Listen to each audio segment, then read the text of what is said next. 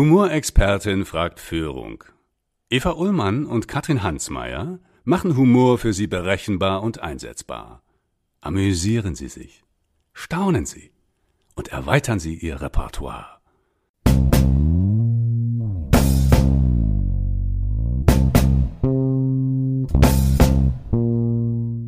Ich begrüße ganz herzlich heute bei uns im Podcast Humorexpertin fragt Führung den zauberhaften Heiko Schomberg.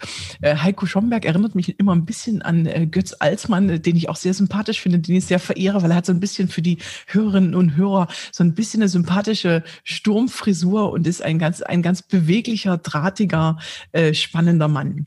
Ich freue mich äh, sehr, dich heute hier zu haben. Herzlich willkommen, Heiko Schomberg. Ja, äh, vielen Dank, liebe charmante Eva. Ähm, das mit dem Drahtig, das mag vielleicht im letzten Jahr im Lockdown ein bisschen äh, modifiziert worden sein. Dafür meine Frisur, ja, ist, glaube ich, länger geworden als die von Götz Alsmann, weil durch den Lockdown habe ich also selten die Gelegenheit, ähm, ja, mein Flat vielleicht mal ähm, schneiden zu lassen. Und ich bin froh, dass ich heute hier sein darf. Was wir machen, ist ja so ein bisschen sowas wie Clubhouse für alte Menschen. Genau, genau, genau. Wir machen noch die ganz traditionelle Form von Clubhouse, äh, nämlich den klassischen Podcast. Und da haben wir auch viele interessierte Hörerinnen und Hörer. Äh, Heiko, in deiner Signatur steht Consultant Digital Marketing. Also du bist für Personalmarketing im weitesten Sinne zuständig. Vielleicht ganz kurz in drei Sätzen. Wie sieht, wenn nicht gerade Corona ist, äh, eigentlich dein, dein äh, Arbeitsalltag aus? Also vom, vom Messeaufbau bis zum Career Slam machst du ganz unterschiedliche Sachen, aber wir gehen mal aus von einem ganz, ganz normalen, äh, durchschnittlichen Arbeitsalltag. Äh, in einem pandemiefreien, durchschnittlichen Arbeitsalltag bin ich zu 95 Prozent im lieblichen Leverkusen oder im dünnen Athen, wie ich es gerne nenne. Äh, pendel also morgens von Köln nach Leverkusen, bin ab und an in Berlin. Warum in Berlin? Weil Berlin einer auch der größten Bayer-Standorte ist und äh, mittlerweile nach über fünf Jahren Tätigkeit bei Bayer kümmere ich mich vor allen Dingen um die Digitaltalente. Also Digitaltalente jeglicher Couleur. Digital ist ja so ein Schlagwort, aber ähm, in, in der Lesart, worum ich mich kümmere, sind es vor allen Dingen Data Scientistinnen und Data Scientisten mhm. und alle Unterdisziplinen, die es gibt. Sehr viel zu Beginn eben, das war jetzt der erste Satz, ein Thomas Mann-Satz. Der zweite, äh, sehr viel mit Social Media. Ähm, mein mein äh, Chef hat mich damals zu Bayer geholt, ähm, mit dem Fokus eben so das Thema Social Media äh, weiter zu vertiefen.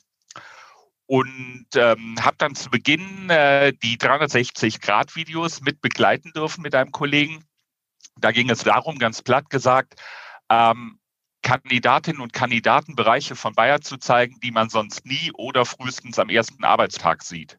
Labore, äh, wie sieht es wirklich in der IT aus? Was macht so ein Screening-Roboter, der unfassbar viele Substanzen äh, eben prüft? Und für mich war das ein Onboarding Deluxe, weil ich habe da ähm, innerhalb kürzester Zeit sehr, sehr viele verschiedene Standorte kennengelernt. Und das war so ein bisschen wie Sendung mit der Maus für Intellektuelle. Und äh, das, was ich da gelernt habe, versuche ich eben nach außen zu spielen. Um es mal ganz platt nochmal zu sagen, ähm, Menschen zu begeistern, dass Bayer ein wirklich grandioser Arbeitgeber ist. Und äh, so wie ich funktioniere, kann ich das nur, wenn ich da auch von überzeugt bin. Selbst bei einem bekannten und natürlich attraktiven Arbeitgeber wie Bayer gehst du schon seit vielen Lo Jahren los und triffst Absolventen an anderen Stellen und an anderen Berührungspunkten, Touchpoints, wie man es im, im, Marketing auch gerne nennt. Wann bist du zu deinem ersten Wie und wann bist du zu deinem ersten Recruiter Slam gekommen? Etwas, ein Phänomen, was es ja auch vor zehn Jahren so noch nicht gab. Die Führungskraft, der auch in der äh, Recruiting- und Employer-Branding-Szene sehr bekannte Bergmann Fritz Schmitz, der mich quasi damals zu Bayer holte, neigt auch dazu, manchmal sehr spontan zu sein. Ich glaube, ich hatte im Oktober 2015 meinen ersten Arbeitstag bei Bayer und am dritten Arbeitstag erfuhr ich dann, dass ich das Vergnügen habe, beim Career Slam auf dem Absolventenkongress 2015 eben für Bayer in der Bütt zu stehen. Ja, und so kam ich dann äh, nicht gerade wie die Jungfrau zum Kinder, aber doch eher überraschend noch während äh, des Onboardings äh, dazu, ja, mit eher, sagen wir mal, alternativen Mitteln Kandidatinnen und Kandidaten für Bayer ähm, zu begeistern. Was da wohl half, ich habe ja auch ein Privatleben neben dem Beruf und da Nein. haben wir seit einigen Jahren mit Freunden so einen kleinen Literaturzirkel, in dem wir dann eben auch selbst verfasstes vortragen. Und es war jetzt nicht völlig neu für mich, dann auch mal äh, auf der Bühne drei oder vier gerade Sätze zu sprechen. Aber das Schöne, ich habe mir den Career Slam ja auch angeguckt von den Redebeiträgen, die, die da waren, hast du eine äh, Geschichte erzählt von einem jungen Mann, der dir am Supermarkt äh, quasi du Volltrottel dich an die vorbeidrängelte und dir du Volltrottel äh, zuwarf, äh, um es ganz kurz zusammenzufassen. Und äh, fünf Minuten später saß er bei dir im Recruiting-Gespräch. Also es war äh, tatsächlich, die anderen waren nicht bis weniger lustig als du. Du hast eine Geschichte erzählt und es, erinnere, äh, es erinnerte mich sehr an einen, was ich auch privat tatsächlich seit, also bestimmt schon seitdem ich studiert habe, 2000, 2002 saß ich jede Woche in Berlin bei LSD, Liebe statt Drogen, die äh, sozusagen Autoren, Berliner Autoren, Lesebühne. Ja. Ähm, es erinnerte, erinnerte mich sehr an die, an die, diese Lese, an diesen Poetry Slam, an diesen Science Slam. Und das ist ja ein Format, das hast du auch jetzt schon öfter, also diese, dieses künstlerische Format ins Recruiting zu kriegen, finde ich eine ganz kreative Form von Personalsuche. Und tatsächlich bei aller Digitalisierung glaube ich, dass diese ungewöhnlichen analog oder auch digital oder hybriden Formate, ja. äh, ich glaube, es nur ins Digitale zu verlagern, hilft uns jetzt nicht Personal zu finden, sondern tatsächlich dann auch sowohl analog als auch digital ungewöhnliche Formate zu finden. Und da ist dieses, dieses Slam-Format, äh, du hast ja noch einen weiteren schönen, da würde ich gerne ganz kurz reingehen, äh, Recruiter Slam mitgemacht, wo du eine Geschichte erzählst über Herrn Borsi, also ein, äh, der, der Text oder der Slam heißt, und ich musste wirklich sehr lachen, äh, ähm, ein, äh, der Tag im Leben eines Tech-Recruiters. Und du schreibst, also man kann sich sowohl im Netz angucken als auch lesen, ne, wie der, äh, wie der Nerd äh, kommt mit zu großen Schuhen und zu großen Hosen, einer Plastiktüte von Aldi, der Bild in der Hand und äh, sagt, ich habe einen Ausweis vom Münchner Standort, ich bin Ihr Kollege, ich brauche doch keine Anmeldung. Also dann beschreibst du wirklich auch im Detail sehr lustig dieses skurrile Bewerbungsgespräch das liegt ein bisschen an meiner bisherigen Tätigkeit. Also, oder ich habe gestartet im Recruiting, wirklich im, im Interviewing von Kandidatinnen und Kandidaten und habe das weit über zwölf Jahre gemacht. Und ähm, man lernt ja sehr viele sehr spannende und im US-amerikanischen Sinne sehr interessante Kandidatinnen und Kandidaten kennen. Der Herr, dem ich natürlich den äh, Tarnnamen Ralf Bummi Bursi gegeben habe, das rührte daher, dass ich in dieser Zeit damals für einen Dienstleister ähm, in Dresden bei Infineon gearbeitet habe. Und ähm, das war eine sehr, sehr spannende Schule. Also gefühlt haben wir da von montags 9 Uhr bis freitags 18 Uhr ein Interview nach dem anderen geführt. Sehr, sehr unterschiedliche Charaktere, sehr, sehr unterschiedliche Fähigkeiten, die man mitbringen muss. Und bei besagten Kollegen, dem ich dann den Namen Ralf Bummi-Bursi gab, war es so, dass ich mich vorher sehr intensiv damit auseinandergesetzt habe, was derjenige oder diejenige können muss. Und, und dann kam diese Erscheinung, ja, und man liest ja immer so viele gute genau, und so viele wahnsinnig schlechte Bewerbungsratgeber, was man tun soll, aktive Gesprächsführung, äh, wie man den Recruiter oder die Recruiterin oder die Fachbereiche eben dann für sich einnehmen soll. Und das hat er alles nicht getan. Der war im wahrsten Sinne des Wortes wahnsinnig authentisch, dass ich zuerst überlegt habe, oh Gott, ähm, wie kann ich das denn lösen, ohne dass ich die ganze Zeit lachen muss?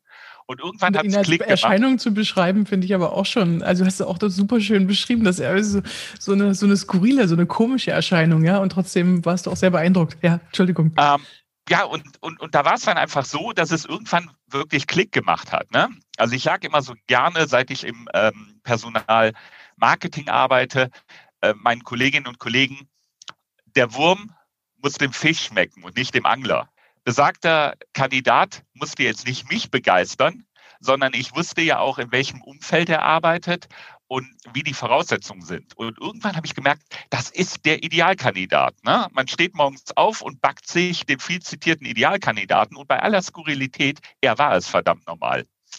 Der, der Fachbereich war auch nicht ganz sicher. Und dann habe ich das sehr offen mit ihm im Nachgang halt thematisiert und äh, er hat ein Angebot bekommen und ich kann noch sagen, nachdem dann selbst äh, die Ausgründung von Infineon, ich glaube Kimonda, äh, quasi abgewickelt wurde, er blieb dabei. Also der hat so einen fantastischen Job gemacht, ne, dass man ihn einfach weiter behalten hat.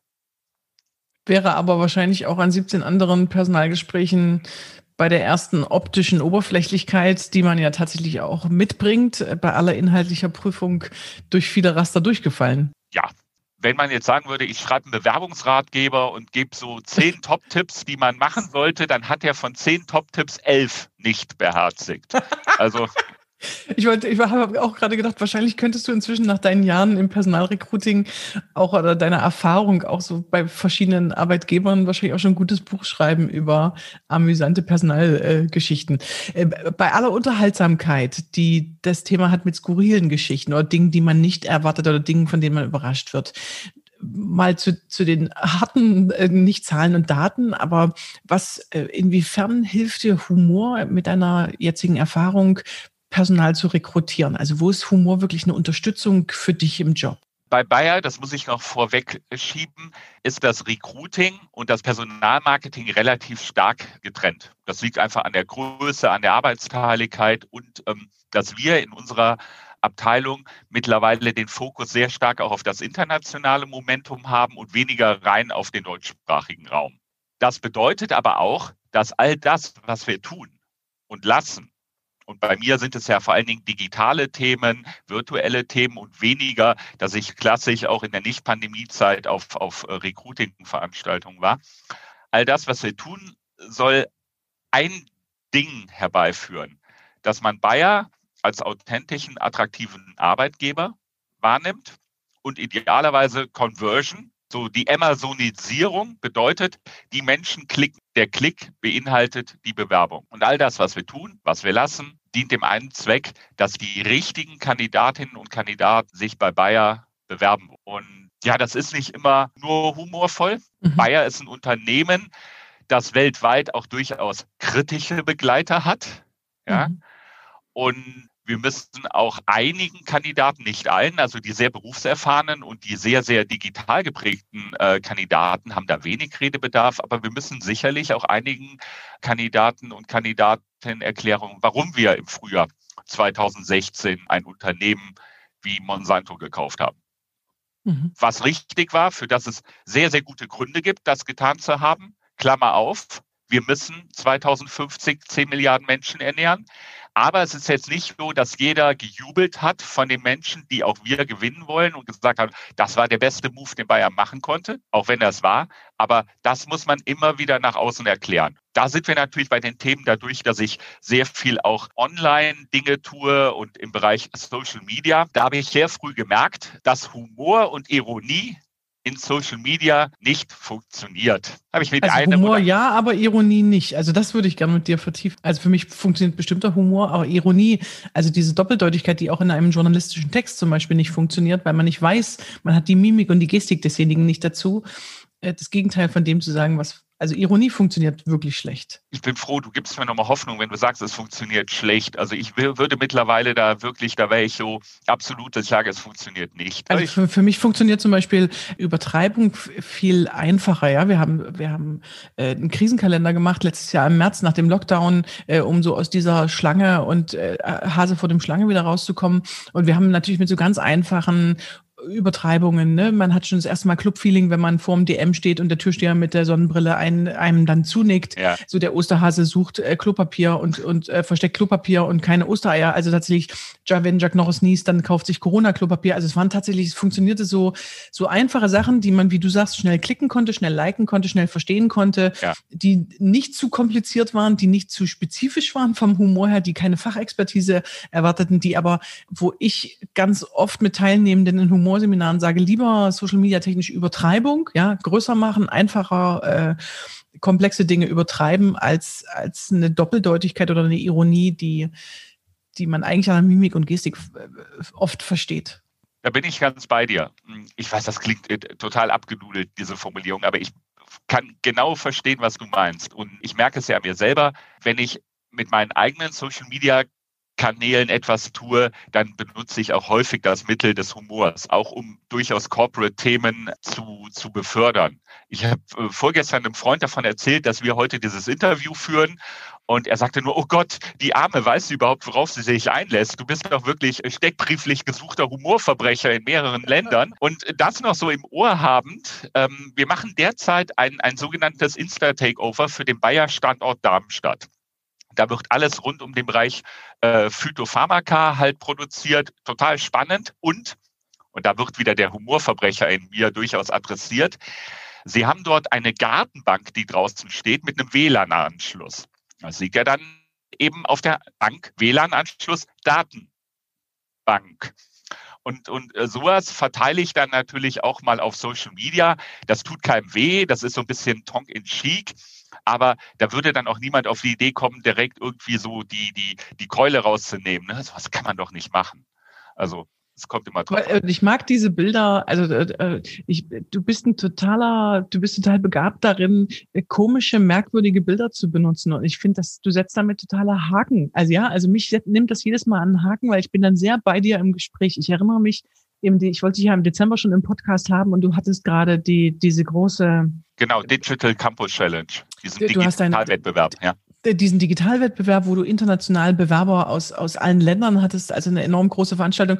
Und du sagst, sagtest dann kurz zu mir, äh, du Eva, ich bin jetzt hier erstmal noch Tatortreiniger. Ich muss jetzt wirklich hier da meistens drei Tage aufräumen. Ich bin jetzt gerade nicht ansprechbar. Können wir das irgendwie im, im Januar machen? Das benutzt du ganz oft. Ja, wir hatten, wir sprachen über Bayer und auch über dieses große Unternehmen, wo es natürlich auch ganz unterschiedliche Persönlichkeiten gibt. Und du sagst, du sagtest, man muss, man muss so wie so bei einer Terrorzelle, ja, man muss sich verschiedene Zellen schaffen im Unternehmen mit Gleichgesinnten, damit man, damit man eben auch mit bestimmten Themen vorwärts kommt.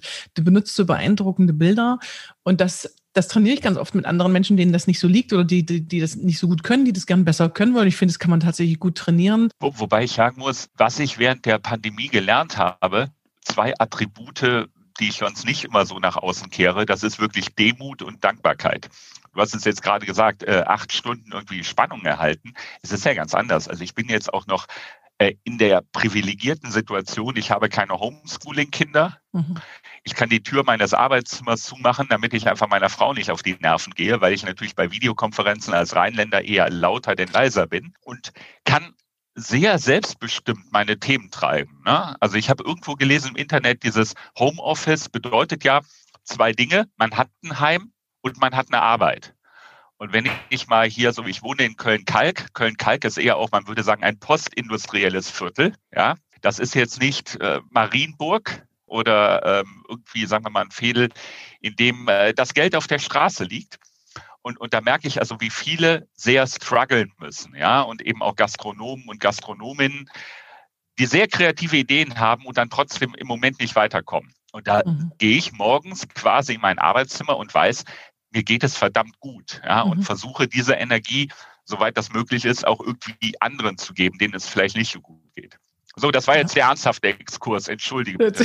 Unbedingt. Also für mich ist, ist Humor ohne Ernsthaftigkeit gar nicht, gar nicht denkbar oder ich finde es tatsächlich auch recht langweilig zu sagen, mein einziges Ziel ist, 45 Minuten Meeting, äh, einen Gag nach dem anderen zu erzählen oder in, in acht Stunden Training mit Menschen oder in einem Zweitagestraining mit Menschen will ich ja nicht, äh, bin ich ja kein Comedian oder kein Kabarettist. Also mich hat, ich habe ja schon vor 15 Jahren entschieden, mich hauptberuflich mit Humor zu beschäftigen und hatte überlegt, werde ich Kabarettistin und mich hat immer aber mehr interessiert, wie viel Portion Humor kann die Lehrerin benutzen, um die Schüler zum Lernziel zu führen? Wie viel Humor kannst du im, äh, im, im Personalmarketing benutzen, dass Menschen Bayer ernst nehmen, aber interessiert sind? Also dieses, äh, dieses Verführerische von Humor tatsächlich auch im Arzt-Patientengespräch, auch in dem Buch, das ich über IT lese oder die, die, die neue Software, die ich ausprobieren muss. Ja, das, äh, deswegen, äh, du sagst zum einen, du bist Rheinländer, ne? der rheinische Frohnatur, den Rheinländern Ländern sagt man mehr Humor nach als dem Rest der Republik, der ja bei äh, Humor-Klischee kommen die Deutschen ja jetzt nicht so gut weg. Äh, du hattest, hast mir noch ein schönes Beispiel geschickt, dass du einen echt schlechten Kirmes-Personalberater mal zum Schweigen brachtest, indem du, äh, er fragte, Herr Schomburg, können Sie freisprechen? Du sagtest leider nein, ich muss immer vom Blatt ablesen. Also Schlag für rheinische Frohnatur, Schlagfertigkeit Bist du, äh, kann man Humor trainieren? Also ich glaube, wenn du jetzt äh, einen, einen bestimmten Kollegen, den ich vor Augen habe, den Christopher Schlieper fragen würdest, der würde sagen, bitte trainiere Humor, weil äh, der schlägt manchmal die Hände über dem Kopf zusammen, wenn ich da mit meinen Humorverbrechen oder vermeintlich guten Wortspielen komme. Ähm, ja, man muss, glaube ich, mal äh, so, so äh, vielleicht äh, zehn Dinge probieren und drei davon sind lustig. Nein, ähm, Spaß beiseite und ernsthaft geantwortet. Ich habe ja auch sehr lange in Hessen gelebt. Da war es zu Beginn anders. Ja, also da waren die Menschen von ihrem, ich nenne es mal, Humorportfolio und wie, wie offen sie waren, deutlich anders. Das habe ich aber auch gelernt. Ich bin jetzt 50 Jahre alt. Es ist ja nicht so, als ob ich nicht eine gewisse Grundempathie mitbekomme. Wenn man gegenüber einen, einen Kandidaten oder eben auch Kolleginnen und Kollegen hat, die, die Sorgen haben, oder es gibt gerade eine Phase der, wie man es so schön nennt, Ambiguität, Transformation, da gibt es ja Sorgen. Ja, und da kann man ja nicht mit so einer reinlichen Hoppla, hier komme ich Art und Weise reinkommen, sondern das muss man auch ernst nehmen. Und ich habe es war eine lange Reise, aber ich habe mittlerweile auch gelernt, mich zurückzunehmen und eben auch dann Humor wohl zu dosieren. Nicht so brachial, sondern eher so als, wenn es jetzt nicht zu hochtrabend klingt, energetisches Angebot oder sowas in der Art. Ja. Jetzt habe ich deine Frage gar nicht beantwortet. Was, äh, Entschuldige. Na, was, aber ich fand deine Antwort ja viel schöner. Also manchmal ist die Antwort ja auch viel schöner als die Frage. Also wunderbar. Äh, und das klingt für mich natürlich auch nach hingucken und zuhören, also ein Humorangebot machen, aber eben auch schauen, kann der andere was damit anfangen, ja, und gegebenenfalls es stärker zu dosieren, weil man merkt, es kommt gut an, oder eben sich auch zurückzunehmen, weil der Empfänger gerade noch Mühe hat, von den drei Humorangeboten eins vielleicht erstmal zu verdauen oder der so einen Löffel gekostet hat und der erstmal dieses ungewöhnliche, ja, der hat lange keinen Humor mehr ge ge gegessen, kein Humormenü mehr bekommen und dann muss man es eben ein bisschen verdauen.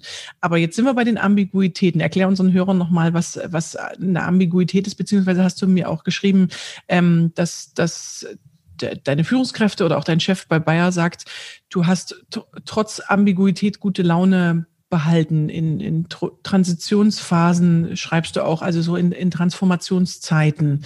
Vielleicht kannst du das nochmal praktisch auf erläutern nur kurz, aber trotzdem weiter ausholen. Bevor ich bei, bei Bayer war, war ich äh, in einer äh, Telekommunikations- und IT-Unternehmensberatung und da bin ich durch, durch einen Krankheitsfall. Ethikon, ne? Da komme ich auch gleich noch dazu. Genau, durch genau. den Krankheitsfall mhm. meiner damaligen Chefin habe ich auf einmal eine Situation erlebt, ähm, dass ich bei einem 1000-Mann-Unternehmen quasi auf einmal die Brücke hatte. Also ich war da stellvertretender HR-Leiter und wir haben da ein sehr, sehr großes Umbauprogramm gemacht. Äh, bedeutet, es wurden freiwillige Angebote zur Abfindung getätigt. Egal, wie viel Parfum man dran macht, egal, wie attraktiv das auch monetär ist, das Abfindungsangebot. Die Aussage ist immer, wir wollen dich nicht mehr. In der Zeit ich glaube, zu Anfang habe ich so ein bisschen wie, wie so ein Rettungssanitäter so ein paar Fälle mit nach Hause genommen und habe dann irgendwann gemerkt, das ist auch Teil des Jobs. Ja, du hast dich nicht drum gerissen, das zu tun, aber das gehört halt dazu. Und habe dann gemerkt, das ist halt eine Entscheidung, da kannst du, sagen wir mal, in der Sache relativ wenig machen. Und das war für mich insofern prägend, als dass, wenn jetzt ähm, beschlossen wird, aus kaufmännischen Gründen, aus strategischen Erwägungen, dass man ähm, Teile einer Firma umbaut, dass es dann bedeutet, wer ist am Ende des Tages noch mit dabei. Das läuft ja Gott sei Dank in der Bundesrepublik alles wunderbar zusammen mit dem Sozialpartner sehr fair. Aber die Aussage ist auch, ein Teil der Kolleginnen und Kollegen brauchen wir zukünftig nicht mehr.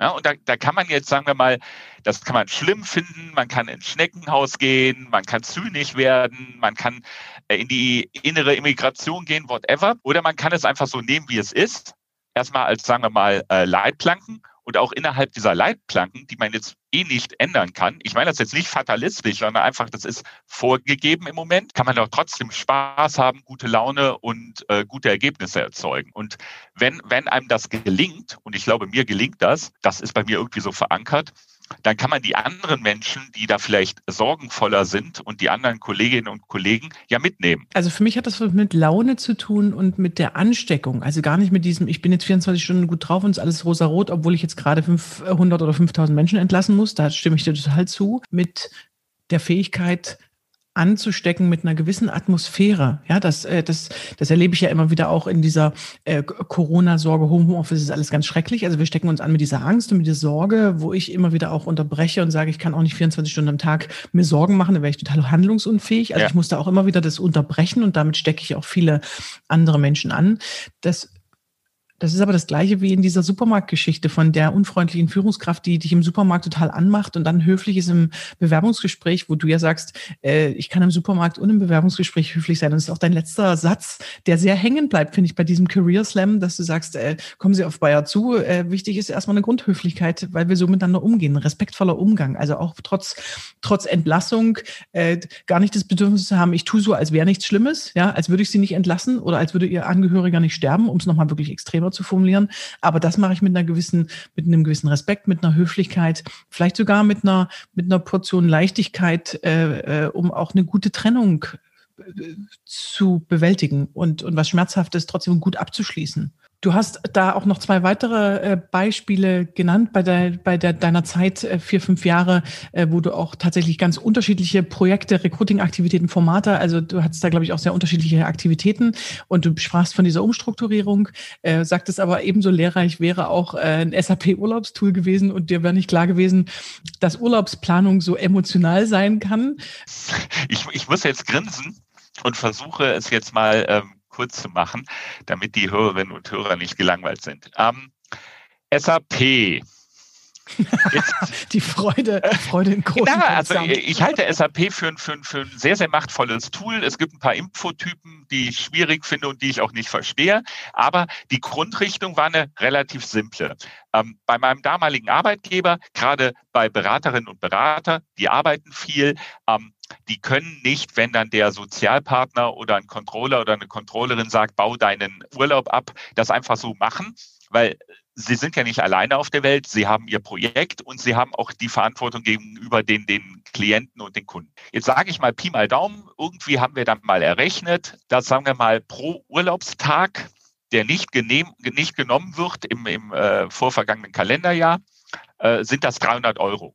Und da war die ganz simple Idee, wenn wir jetzt ein Urlaubstool nicht nur einführen, also eben als Tool, ein Tool ist ein Tool, sondern das eben auch kommunikativ begleiten und den Menschen erklären, warum sie ihren Urlaub A nehmen sollen, ja, und nicht eben ins nächste Jahr schieben. Und dann hat man ja immer so Spezialisten und Spezialistinnen, die dann auf einmal noch 40 Urlaubstage aus zwei Jahren haben, ja. Also das war so am Reißbrett hatten wir eine tolle Idee, haben gesagt, wir machen das Tool, das ist auch einfach und intuitiv bedienbar. Und äh, Ziel ist, der Urlaub wird reduziert, weil wir damit weniger Rückstellungen haben und damit das also monetäre Ergebnis besser wird. Ja, manchmal hat man ja, manchmal hat man, manchmal hat man ja gute Ideen. Also man, man muss auch sagen, dass äh, das Gros der Kolleginnen und Kollegen da auch mitgezogen hat. Aber ich habe da wirklich, ich glaube, das war mein erstes vernünftiges IT-Projekt. Ich habe dann so ein, so ein Pflichtenheft, so ein Lastenheft geschrieben, das mit dem Sozialpartner intensiv diskutiert, der da auch unglaublich unterstützend war dann mit Hypercare-Phase, dann funktioniert halt mal was nicht. Ne? Und ähm, ich will auch nicht das Klischee bemühen, dass häufig der Bedienfehler vor dem Gerät sitzt, ja, dann sind, obwohl wir wirklich Handout, ich glaube, wir haben sogar noch eine Hotline oder so eingerichtet für die sogenannte Hypercare-Phase, also die ersten zwei oder vier Wochen, in denen das ähm, Programm ausgerollt war. Viele Menschen, von denen ich vorher einen äh, dachte, das sind sehr, sehr kluge. Die haben sich dann doch nicht so klug angestellt bei der Bedienung des Tools, wie ich das angenommen habe. Es bringt ja nichts, dann zu sagen, boah, die Nutzer sind doof, sondern du musst ihnen ja dann auch helfen, um die Akzeptanz für das Tool eben zu erzeugen. Lange Rede, kurzer Sinn. Wenn man mich fragt, was war so, ich will nicht sagen scheitern, aber so die größte Negativerfahrung, dann war es das, weil ich da völlig naiv und völlig falsch rangegangen bin. Ich dachte, liegt auf der Hand, jeder sieht den Nutzen, einfach zu bedienen das Tool, machen wir jetzt und dann der nächste bitte. Ja, und äh, war aber auch jetzt eine heißt, interessante Erfahrung. Jetzt heißt Ambiguität Widersprüchlichkeiten. Also Humor hilft uns, Widersprüchlichkeiten auszuhalten. Wenn das jetzt dein, dein Chef oder auch Kollegen von dir an dir bewundern, wie Wie machst du das? Also tatsächlich vom kleinen, äh, ein SAP-Tool äh, tut nicht das, was es soll, oder Mitarbeiter tun nicht das, was sie sollen mit dem neuen SAP-Tool, bis hin zu, gibt ja auch große Veränderungen bei Bayer, die dann Mitarbeitende begleiten, die Führungskräfte begleiten. Also wie, wie hältst du das aus, diese Ambiguitäten? Was holst du dir da in den Kopf? Was holst du dir ins Herz? Welchen, welcher Humor hilft dir oder wo kriegst du Humor her in Phasen, wo typischerweise andere Menschen ja ganz oft schon amok laufen und sagen, oh mein Gott, hier gibt es jetzt eine Veränderung, hier werden es Bereiche zusammengelegt, hier, hier gehen jetzt Mitarbeiter, hier müssen wir was Neues machen. Also oft so Angstspiralen, Sorgenspiralen. Einerseits, ich lese viel, obwohl ich mich seit äh, 24 Jahren sehr intensiv mit Social Media und Internet beschäftige, habe ich weit über 4000 Bücher. Und ich sag's, die jungen Menschen können das ja überhaupt nicht mehr beurteilen, aber auch Bücher können Quelle an Inspiration und Humor sein. Ja, äh, die eine Seite. Die Wahrheit ist auch, dass ich manchmal, ich arbeite daran, manchmal aber auch zur Cholerik neige, wenn ich dann mich in Dinge halt rein versenke und ich werde dann gestört. Auch das habe ich Gott sei Dank mittlerweile äh, unter Kontrolle, dass ich dann eher humorvoll reagiere als genervt. Und dann gibt es natürlich das Thema, und wir haben es jetzt eben Ambiguität genannt. Natürlich müssen wir es im Digitalbereich eigentlich bei äh, disruptiven Vorgängen VUCA nennen. Äh, ich hatte mir eben noch mal die Definition angeschaut. Also das steht für äh, Englisch für Volatilität, Unsicherheit, Komplexität und was du eben auch schon meintest, Mehrdeutigkeit. Was ist für mich eine weitere Möglichkeit, mich darauf zu konzentrieren? Ich habe viele fantastische Kolleginnen und Kollegen, das sage ich jetzt nicht, weil ich Angst habe, die hören das und sind dann nachher traurig, wenn ich das nicht sage, sondern weil es einfach stimmt. Der Austausch mit diesen Kolleginnen und Kollegen, sei es in der Kaffeeecke, sei es im Moment über andere Tools, die sowas wie eine Kaffeeecke simulieren, aber auch ganz klar, und da ist mein Tool Twitter. Twitter ist für mich ein äh, sehr, sehr gutes Tool, weil ich da verbunden bin mit vielen Personalerinnen und Personalern von ganz unterschiedlichen Firmen, von ganz kleinen Startups bis eben zu Großunternehmen. Du hattest eben eingangs den Recruiter Slam erwähnt. Da kenne ich schon sehr lange den Michael Witt, der quasi einer der beiden äh, Gründer dieses Formates ist.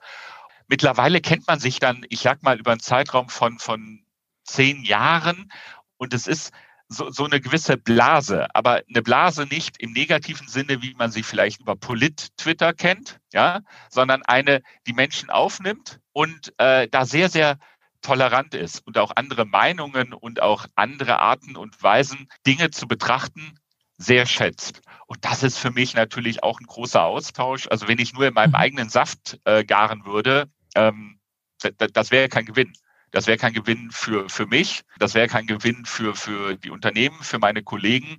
Und dann würde ich auf keinen Fall hier mit dir in diesem Podcast sitzen. Das heißt auch die, die Lust, aber auch die Disziplin, trotz aller Fach, äh, Idiotie, sage ich es mal negativ, aber natürlich auch Fachexpertise, für die wir ja auch bezahlt werden, die auch Zeit kostet, damit man sie gut machen kann, immer wieder rauszugehen, sich mit Menschen zu verbinden, die wirklich was ganz anderes machen als du, also auch in einem ganz anderen Bereich arbeiten, äh, ganz andere Themen schneiden.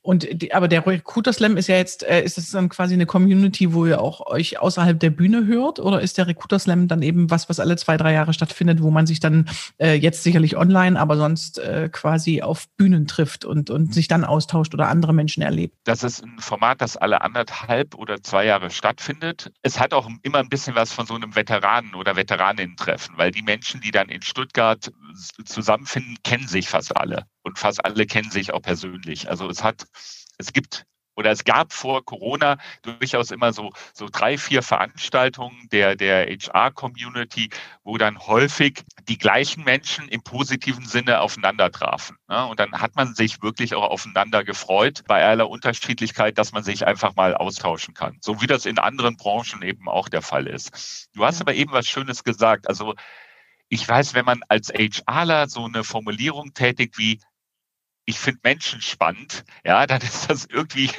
das ist so eine Nullaussage. Und, aber es stimmt, also Menschen interessieren mich. Und ich habe den Vorteil bei Bayer, dass ich da wahnsinnig viele gute Kolleginnen und Kollegen in den Fachbereichen habe.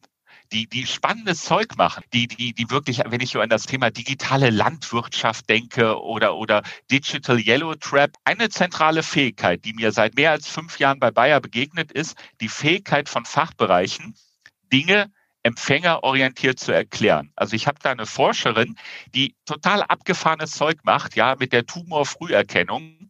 Sie ist aber in der Lage, das auf einer Flughöhe zu erklären, dass ich das verstehe. Mhm. Und das ist mir bei fast jedem Meeting begegnet im Bayer-Rahmen.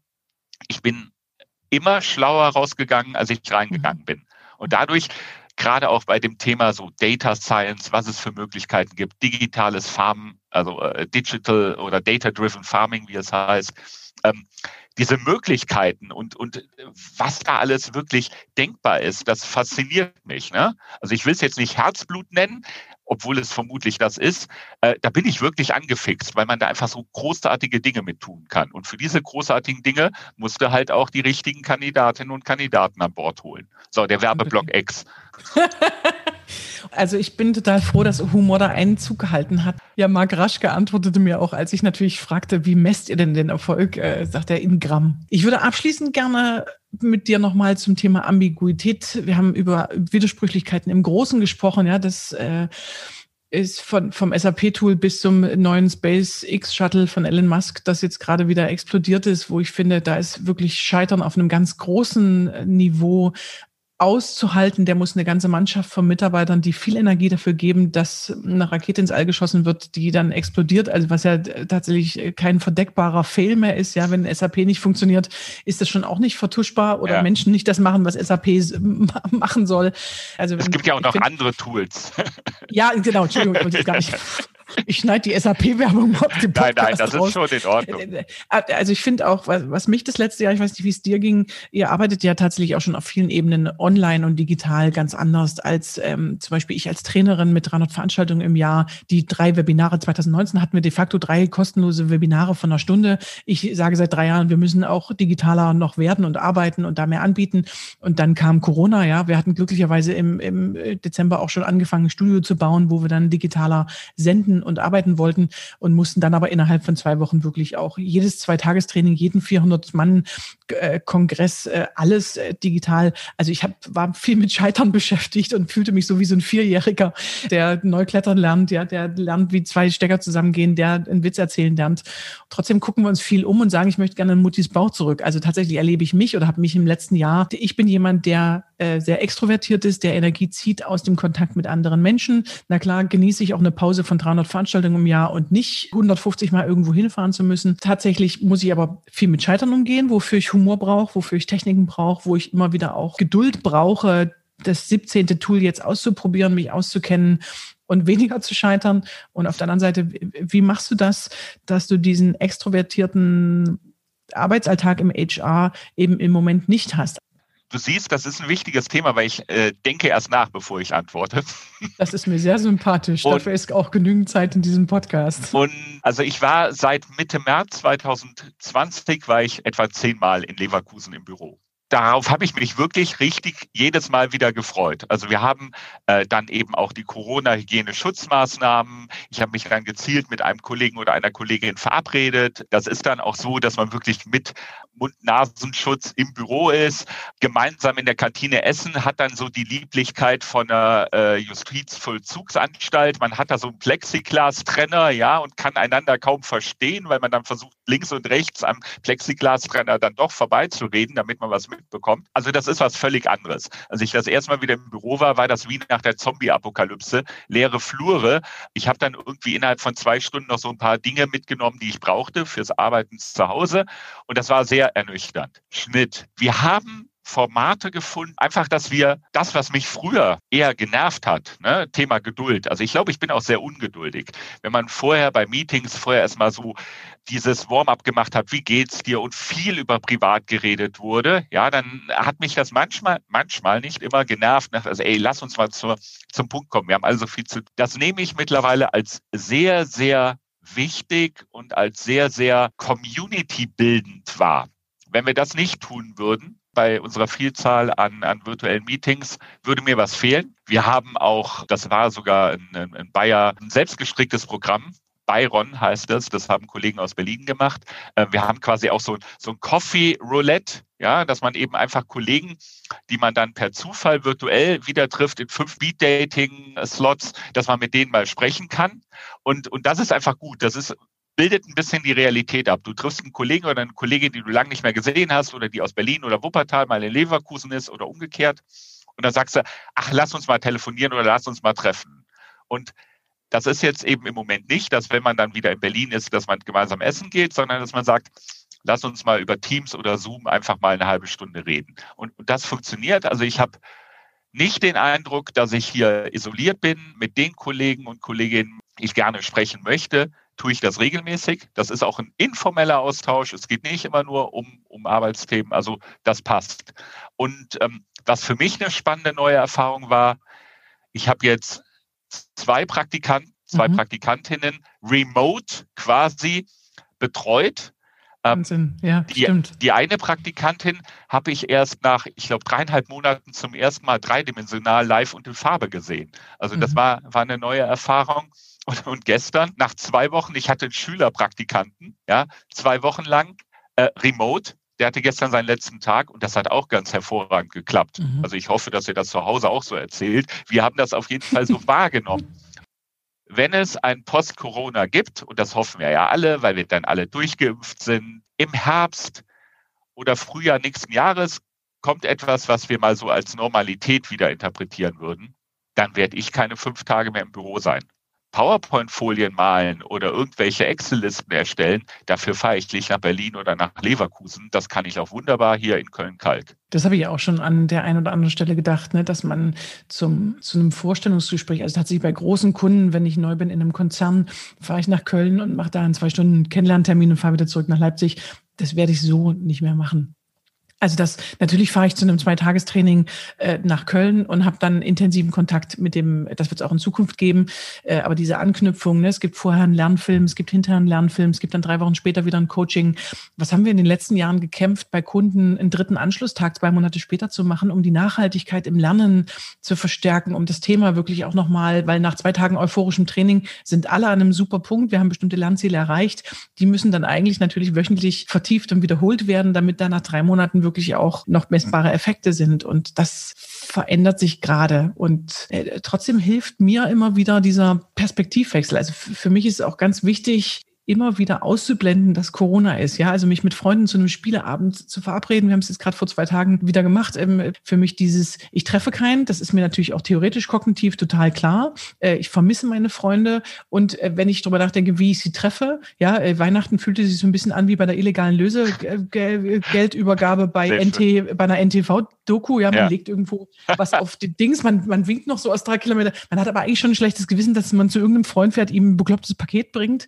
Diese Metaebene, also immer ja. noch zu überlegen, wenn ich jemanden sehe, unter welchen Bedingungen, ja. das ist das, was mich total mürbe macht, als jemand, der erstmal sehr unkompliziert wenig drüber nachgedacht hat, wenn treffe ich wen. Ja, ja, ja. ich treffe einfach gerne Menschen, ich treffe viele Menschen in meiner Arbeit, ich treffe meine Freunde. Und was für mich gut funktioniert, ist, tatsächlich punktuell so zu tun, als gäbe es Corona nicht. Und ich verabrede mich mit Freunden und das ist halt digital. Ob ja. das analog ist oder digital, ist mir im Moment egal. Ich treffe sie, ich bin Freitagabend verabredet. Äh, ich habe ich hab ein Date mit Freunden und wir haben Zeit und nehmen uns die zum Austauschen. Ob wir spielen oder ob wir quatschen oder ob wir einen Wein trinken, ist mir egal. Mein Mädelsamt äh, findet irgendwie alle zwei Monate statt. Und de facto fühle ich habe ich das Gefühl, ich bin in soziale Kontakte eingebunden, weil ich finde sonst bei aller Dünnhäutigkeit äh, man sich auch in so eine Ich bin alleine und treffe niemanden Spirale rein ja. reinreden kann, ja. Und das, das, das will ich ja gar nicht. Das, macht, das hilft mir auch nicht. Also das macht es auch nicht besser.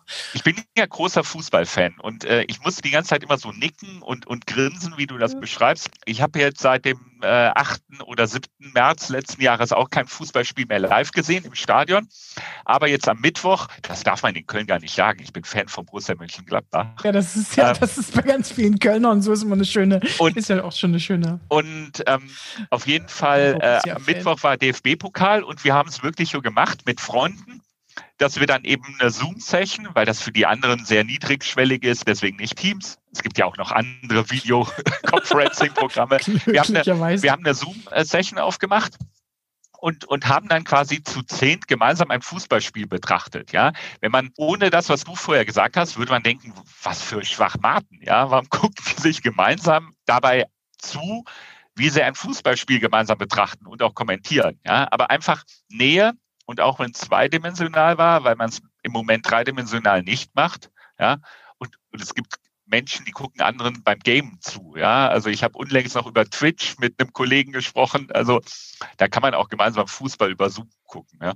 Und man fühlt unbedingt, sich eben unbedingt. Ja. Ja, ja, genau. Bei äh, Rocket Beans ist ja so eine, äh, ich weiß nicht, ob du Rocket Beans kennst, so ein 24-Stunden-Format äh, von Jungs, die zusammen gamen, aber die machen auch, die, die, die haben so ganz verschiedene Formate. Äh, für mich ist auch nochmal eine schöne Vision, wie kann Online-Arbeit in Zukunft ja. auch in Konzern aussehen. Dann äh, zeige ich oft auch Rocket Beans, weil sie so von der TV-Moderation, aber eben auch gemeinsames Gamen, ne? Und das ist, äh, ist nicht meins, aber es, sie machen es halt tatsächlich sehr witzig und ich kann mir schon auch vorstellen, dass man sich so als Gaming-Community oder zum zum Fußball gucken trifft. Ja, ja das, das ist ja genauso schön, das gemeinsam zu machen, weil es geht ja eigentlich um die dummen Sprüche zwischendurch, zwischen, äh, um das Bierchen, was man trinkt und um dieses Gemeinschaftsgefühl. Genau. Und das müssen wir uns im Moment äh, bei aller Distanz äh, überleben. Überleben wir das nur, wenn wir uns die, die Gemeinschaft und die Nähe behalten und äh, da irgendwas für tun, ja, und da kreativ werden natürlich, um, um Nähe zu erzeugen oder Nähe zu äh, gefühlte Nähe zu erzeugen. Ja. Vollkommen richtig, also absolut d'accord.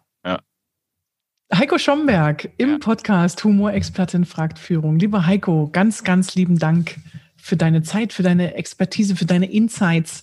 Wir durften etwas bei Bayer schnuppern, ja, so wie du das im Moment als Format ermöglicht, dass man in Bayer-Bereiche reingucken darf, die man so erst äh, nach, dem, nach der Bewerbung und beim ersten Tag der Arbeit äh, treffen darf. Ich danke dir sehr. Ja, vielen Dank äh, auch für deine Zeit.